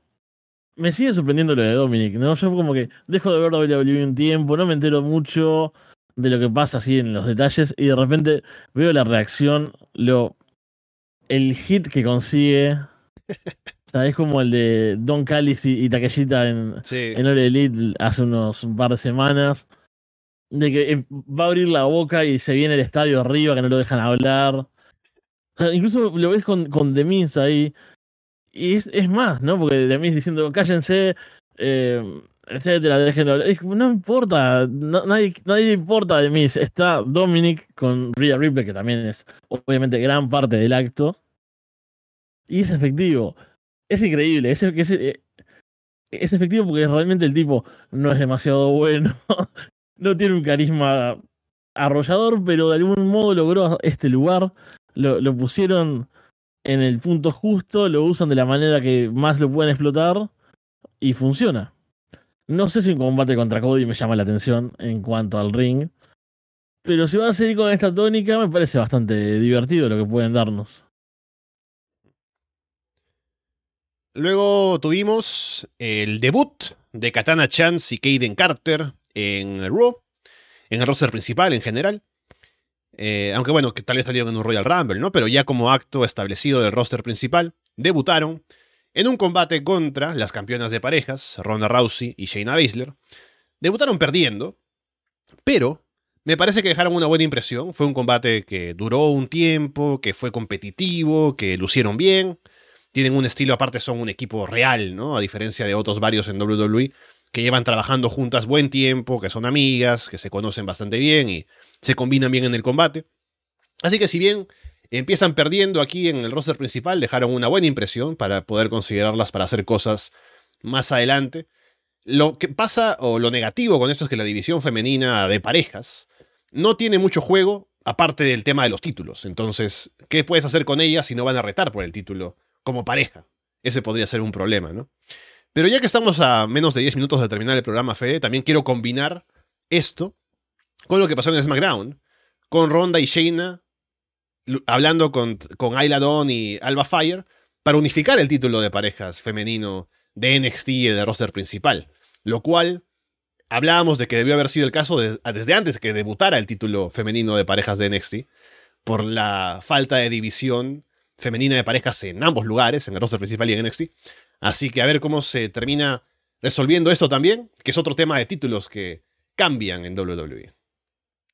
Sí, definitivamente sería la mejor opción. No hay tantas parejas de mujeres que funcionen. No hay tantas parejas de mujeres primero, pero que además funcionen, que tengan cierto recorrido, que, que se ven como un equipo realmente. Entonces, dos títulos es mucho. Y el problema también es que muchas veces la WWE no sabe buquear o, o no, lo intentan buquear fuera de la órbita de los títulos. Por eso también es que hay tantos títulos. Entonces, no sé qué es una buena solución en este caso. Por mi primera opción sería esa, decir, bueno, unificar todas las eh, parejas de mujeres van a por este título, pero es también lo que decías vos, bueno, o sea, además de eh, Casey y. Ay, eh, Katana Chance. Katana Chance. Em, si no están luchando por el título, ¿qué van a hacer? Entonces, si las campeonas tienen eh, que ir a NXT, quieren ir a SmackDown, a Raw, también se van a. como a, a, a perder un poco más, ¿no? Van a quedar ahí un poco flotando. Entonces es una situación difícil, me parece. Y eso también se nota a, a la vista de que no hay una, decisión tomada aún, de que un título allá, el, otro acá, ninguno funciona muy bien. Se nota que es algo que está como en discusión todavía, ¿no? Sí, ese segmento también sufrió bastante porque Ayla Dawn y Alba Fire no están tan establecidas en el roster todavía, así que el público no reacciona mucho con ellas. Shayna carga un poco el segmento porque ella es buena en promos. Ronda lo mata, ¿no? Porque cuando se pone a hablar es súper aburrido, entonces la gente no quiere saber nada. Así que es un segmento que no funcionó muy bien de cara al público. En el ring puede funcionar un poco mejor, pero a ver qué termina pasando con los títulos ahora también en el tema de la división femenina por parejas. Lo principal de SmackDown esta semana fue eh, lo que pasa con Jay Uso, que Paul Heyman lo quiere convencer de quedarse en The Bloodline, diciéndole que él es como el que está pensado para ser el próximo Tribal Chief, ¿no? Entonces, una vez que Roman ya no tenga que ser el, jefe tribal más, Jay sería el siguiente en la cadena. Y un poco como lo que lo quiere convencer con esto, de quedarse con ellos. Eh, le dice que Roman la próxima semana lo va a anunciar como el próximo Tribal Chief, ¿no? Pero todo esto estaba acompañado además de un reto por el título de los Estados Unidos a Austin Theory, que lo que termina pasando es que interviene Jimmy Uso para intentar ayudar porque pasaban cosas por ahí. Eh, termina pateando a su hermano por error y eso hace que pueda Theory al final ganar. Hay pleito entre solo Sikoa, Jimmy Uso, Jay al final no consigue ganar el título, así que a ver si eso afecta la forma en la que Roman Reigns la próxima semana habla sobre lo que pasa con Jay. Y a ver si ya en esa próxima semana hay algún tipo de cambio en el cual ya tengamos a, a Jay Uso quedándose con su hermano Jimmy, ya en contra de Roman, de solo Sikoa, para lo próximo que vayan a hacer, pero bueno, por ahí va aún avanzando la historia de The Bloodline. Es algo que de repente me pierdo un par de meses y siento que no pasó nada se puede, a ver, si lo se semana a semana, yo entiendo. Y si a la gente le gusta, también lo entiendo, o sea, me parece genial, ¿verdad? Cada uno con lo suyo. Pero siento que se puede resumir con pocas con demasiadas pocas palabras lo que pasa, ¿no? Como, si yo te digo, hay tensión en The Bloodline. Puede ser con respecto a esto que está pasando ahora, o lo que pasó hace tres meses. Y siento que no varía demasiado. Si bien, obviamente, entras a hilar fino y hay cosas, no sé, no las vamos a negar. Pero me da un poco esa sensación, necesito que explote algo. Estamos hablando del reinado de Roman de mil días. El de los usos no sé cuánto duró como parejas. Y venimos con esto de. De repente ahí está solo Sikoa, va a pasar algo, hay tensión. Cuando ellos trabajan, eh, ¿qué fue? Los usos y solo que lucharon juntos en Puerto Rico, si no me equivoco, en Backlash. Fue ahí. Que también, tensión, van a hacer el tag, se miran mal. ¿Qué sucede? ¿Está a punto de explotar todo? No, no explota. Estamos, eso fue en el pasado, está bien, no pasó tanto tiempo. Pero siento que cada vez que conecto un poco con WWE, esto está como en un punto bastante similar. Incluso me entregaron muchísimo la promo de Paul Heyman. Es como, ¿qué le está ofreciendo? No estoy. Eh, porque está la oportunidad titular, y dijo que iba a haber como una triple celebración. Una era porque que este Roman ya es una celebración por, por sí mismo, otra era por lo del título. Y yo dije, ¿eh? ¿quién es campeón? ¿Dónde está el título? Claro, claro estoy, un poco perdido, yo solo lo estoy aceptando, ¿no? Em, después, como que Jay no le quiso dar la mano y hay una tensión por ese lado también, que acepta la, la oportunidad titular, pero como que está todo mal con Paul Heyman. Es como, uff, hay demasiadas capas a la vez que en sí no se avanza demasiado. Entonces, lo siento como por ese lado se me hace negativo todo. Porque me encantan las historias con muchas capas y con muchos hilos abriéndose y, y niveles, pero me gustaría que pasaran más cosas.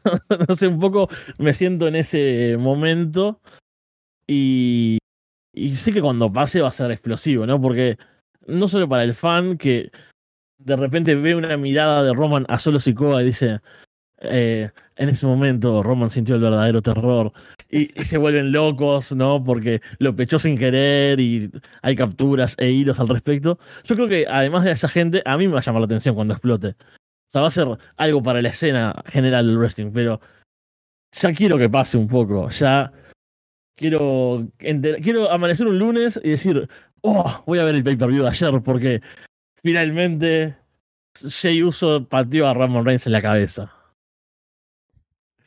Acá Andrés dice que es una cebolla que no se acaba nunca, que ni Shrek llega a este nivel.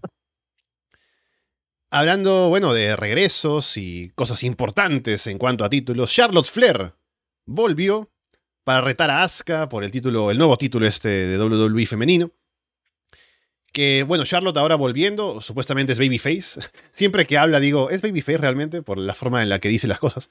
Pero ella está retando a Asuka para el título, eh, ese nuevo título de WWE femenino. Así que veremos para cuándo se arme el combate. Pero bueno, a, fin de cuentas es positivo tener a Charlotte nuevamente porque es una gran luchadora, así que puede aportar bastante.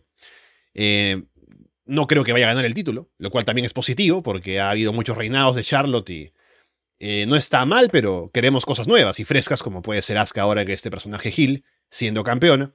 Así que veremos para cuándo se arme el combate, posiblemente para Money in the Bank, que está relativamente cerca. Pero bueno, a, ver qué pasa con Asuka también en su reinado ahora, enfrentándose a Charlotte. Sí, a mí, por lo general, Charlotte no me, no me ilusiona demasiado.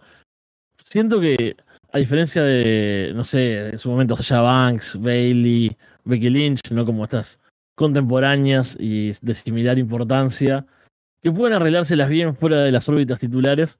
Charlotte, como que todas las historias tienen que ver con eso.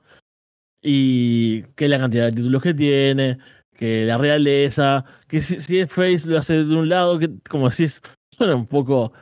No, no, no, no terminas de, de, tenerle cariño, no sé. Me pasa lo mismo, ¿no? Es como. Creo que es mucho mejor Hill que Face. Porque un poco le tengo como cierto rechazo ya de por sí, ¿no? Creo que es como natural eso. Y es una buena luchadora, sé que va a dar buenos combates. Pero no sé, me gustaría verla en otros, en otros registros de personaje, en otras historias. Que puedan, no sé, de otra profundidad. Que esta cosa de, bueno, es Charlotte Flair, que tiene todo su pedigree. Y es tan importante que viene y tiene que luchar por un título. O ganarlo. O, o siempre estar ahí como en esa órbita. Me, me gustaría algo diferente en algún momento. Me acuerdo la frase en esta promo cuando le dice, bueno, Adam Pierce, ¿no? Bueno, Charlo, está bien que hayas vuelto, pero tienes que ponerte en la cola para retar. Y ya lo dicen, ah, yo no me pongo en la cola para nadie, ¿no? Suena como una cara ahí llegando a hablar con el manager, ¿no? Como que me toca a mí, yo llegué más temprano aquí al local, yo tengo que, a mí me tiene que atender ahora, ¿no? Así que bueno, ahí está. Em, luego tuvimos un ataque de Carrion Cross, ahí Styles que estaba en comentarios durante el show, así que ya esto se había visto un poco antes, pero estamos en la víspera de un combate, seguramente de Carrion Cross contra AJ Styles, y la pregunta es, ¿qué tan buen combate puede sacarle AJ Styles a Carrion Cross? Pero es AJ, entonces habrá que tenerle un poco de confianza. Igual eh, hay dudas, siendo Carrion Cross el que está al frente, pero veremos cómo va todo esto. Sabes que estuve recordando a Carrion Cross esta semana por la promo de MJF y Adam Cole, ¿no? Es como. Creo que después de, después de aquel momento, Carlos Cross no pudo levantarse jamás. Sí. Y es terrible. Pero como decís, ella Styles eh, le puede sacar un combate a cualquiera. Hasta Carrion Cross puede hacer algo interesante. No es el AJ de hace años tampoco. Pero para los estándares de Carrion Cross seguramente lo ayude a, levantar un poco la vara y, que tengan algo decente. Tampoco el personaje me gusta, así que no hay muchas expectativas alrededor de esto. Y finalmente, para cerrar con el programa y también con lo que pasó en SmackDown, Baron Corbin estuvo luchando ahí en un combate para ser parte del Money in the Bank, que termina perdiendo.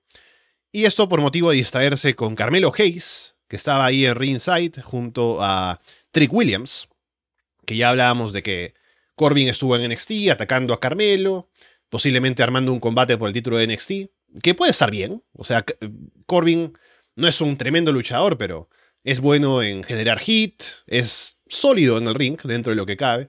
Y aparte luchando con Carmelo, que es un luchador tan eh, dinámico, eh, que es eso de hacer un combate de powerhouse o tipo grande contra alguien como Carmelo puede funcionar.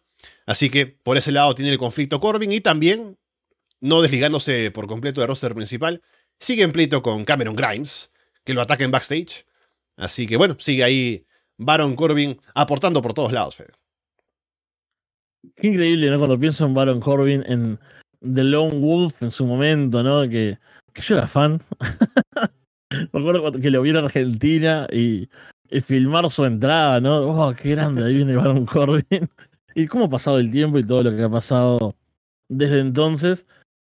Es cierto, no lo había pensado que en NXT eh, sabía que había estado, que había atacado a Carmelo Hayes. Pero puede estar bien ese combate porque es bueno en el ring. Es bueno para darte un combate titular de repente por un título secundario. O bueno, o los de NXT. Eh, hace, va a hacer lucir bien a su rival. Tiene un par de movimientos vistosos creo que hasta ahí está bien. El problema es el personaje. ¿No? Me imagino Eh, eh, intercambiando promos con Carmelo en NXT.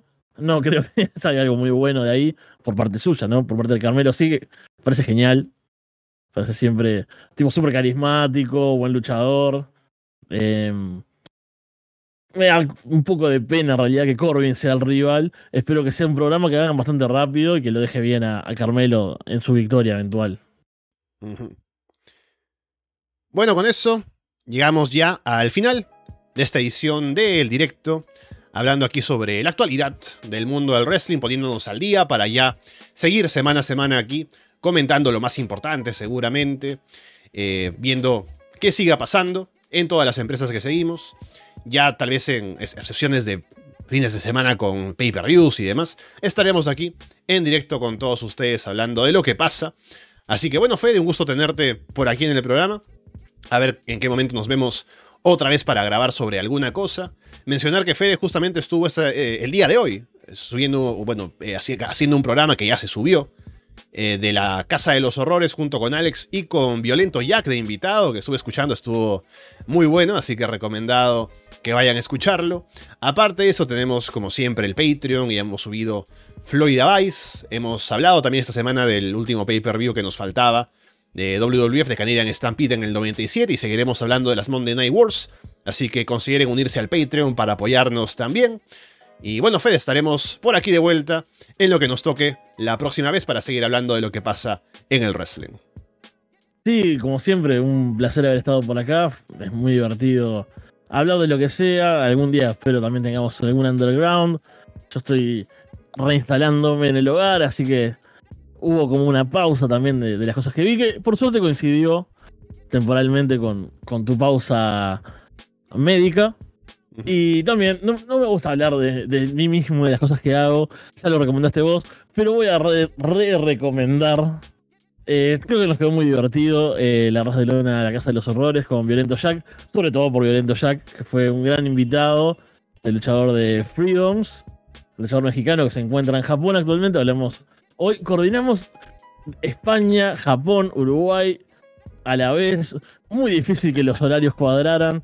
Así que yo creo que solo por ese esfuerzo y por todo el ruido que había donde Jack estaba grabando y que Alex tuvo que trabajar en ese audio, nos merecemos eh, amor. Y se van a divertir sin dudas, así que voy a recomendar nuestro propio trabajo. Y como siempre ya hablé de los otros programas que también me gustan y que sigo y que aporten en el Patreon para que todo esto siga funcionando. Muy bien, con eh, todo eso dicho, por ahora los dejamos de parte de Fede Fromgel y Alessandro Leonardo. Muchas gracias y esperamos verlos pronto.